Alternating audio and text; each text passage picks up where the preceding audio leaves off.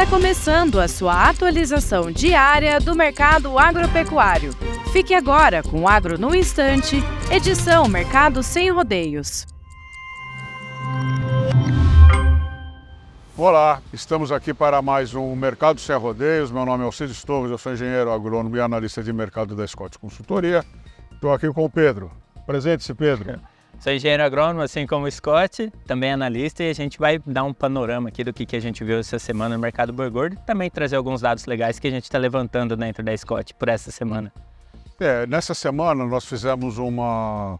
A Scott Consultoria fez um belo trabalho é, sobre custo de produção de pastagens, tá?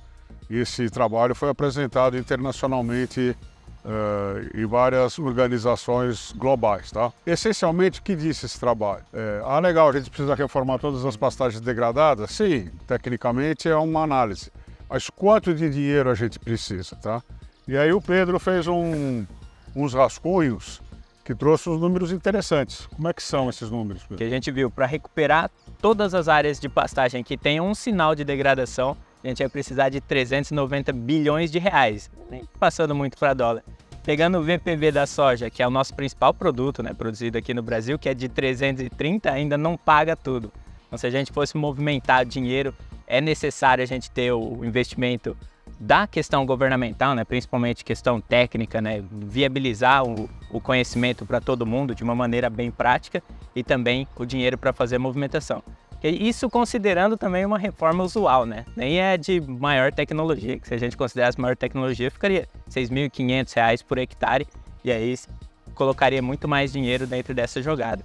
Para ter uma noção, né? O BPB da bovinocultura, que é quem mais usa pastagem, é de 130 bilhões de reais aí, três vezes o necessário para que a gente reforme todas as pastagens, né? É, isso aí porque a, a gente fica escutando isso, fica batendo, batendo, batendo, né? Isso, de certa maneira, explica por que, que essa degradação existe, porque não existe recurso. Normalmente, a pecuária é uma atividade é, que rende muito pouco, e em função disso, é, o investimento também é menor. Mas, puxa, a gente precisa é, triplicar o PIB para usar todo esse dinheiro do PIB só para reformar a pastagem, tá? Então, isso já começa a dar uma perspectiva de realidade é, do que acontece. Isso nós estamos falando de Brasil.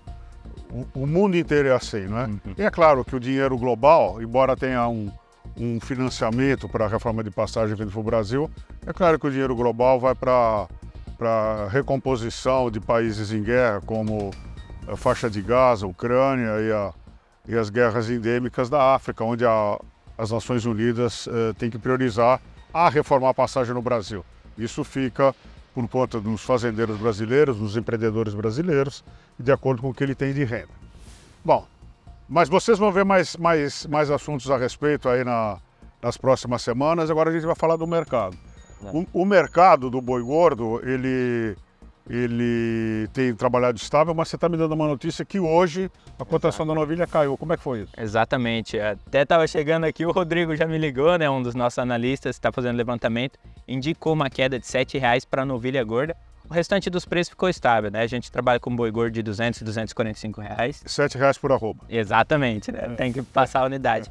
E a gente vê essa queda para o preço da novilha gorda, que é uma categoria que é mais viabilizada para exportação, e exportação que veio com o preço pago aí caindo um pouco mais na faixa dos 4.500 dólares tonelada exportada, porém volume bem aquecido aí, só que os preços ainda vêm caindo, né? Aquilo que a gente já tinha comentado, 2022 era um cenário totalmente diferente, 6.500 dólares tonelada, 2023 um pouquinho abaixo dos 5 mil dólares e agora a gente começa a cair no normal, né? Os 4.500 dólares, isso preço médio.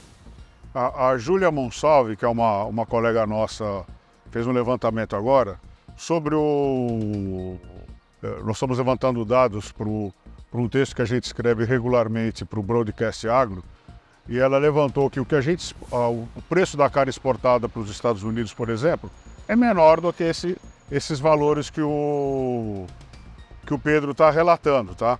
Então, o, o, a, exportação para a China deve ser recorde em janeiro, né? Exatamente. E, embora o volume exportado por dia eh, venha diminuindo desde o dia 2 de janeiro até hoje, a gente tem mais cinco dias de eh, para terminar janeiro. Então a gente deve terminar esse ano com.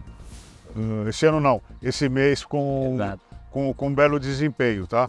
E, e, o cenário, como falou o Pedro, agora a gente não adianta querer comparar com 6, 7 mil dólares. Agora é um, é um mercado normal, a China vai continuar importante é, como consumidora da nossa carne, mas dentro dos preços é, vigentes no mercado internacional. É claro que não hum. para a União Europeia, que só é, consome carne de traseiro, que aí sim você tem preços muito mais elevados. Mais alguma coisa? Eu acredito que não, né? Fazer uma, uma, comparação só um pouquinho mais concisa. A gente ficou até um pouco preocupado com a China esse último ano, né, 2023, que retraiu um pouquinho em relação ao que foi 2022, porém a gente teve recorde de volume ainda assim. Significa que a gente está abrindo o mercado, ganhando, conquistando o nosso espaço, todo mundo está gostando da qualidade. A qualidade brasileira de produção é excelente, né?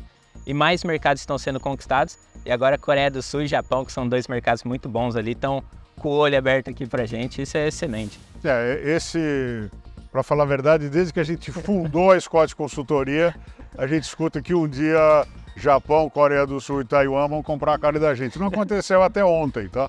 É, mas se isso acontecer é muito bom.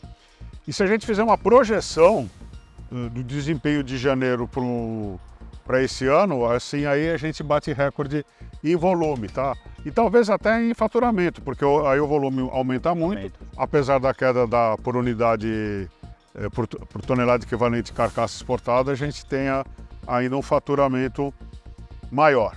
Exato.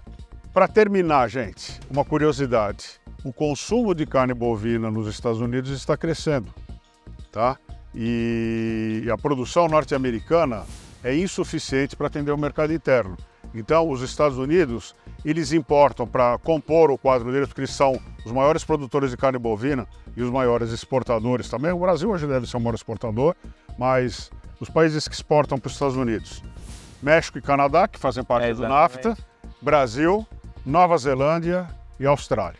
Então são essas as, as grandes praças pecuárias mundiais que suprem o mercado norte-americano e isso deve também continuar em 2024, se bem que a projeção para 2024 é que o consumo de carne cai nos Estados Unidos, porque o preço da carne no varejo cresceu muito. Isso a gente entende muito porque acontece no Exatamente. Brasil e o consumo no Brasil também não dá grandes alavancadas porque a carne, não é que a carne esteja cara, mas ó, o poder de compra do consumidor anda meio abalado. É isso? É isso. E só para você, né, que quer saber mais dessas atualizações, a gente tem o nosso encontro de confinamento e criadores, que a gente costuma falar de tudo, né? Todas as práticas, questão de mercado, tudo que envolve a nossa cadeia produtiva, vai estar tá lá de 9 a 12 de abril em Ribeirão Preto, Centro de Eventos Ribeirão Shopping. Mais informações vão estar tá aqui na descrição. Só entrar no nosso site ou entrar em contato com a gente e adquirir o ingresso e estar tá lá no evento, ouvindo a gente falando sobre todas as perspectivas e cenários. É nós e os melhores analistas do mercado. A gente traz gente do, de renome para falar de tudo, tá? Inscrições abertas, aproveite e compre agora porque o preço vai subindo é, ao, longo do, ao longo do tempo. Um grande abraço a todos, desejo boa saúde e bons negócios. E até a próxima. Até a próxima.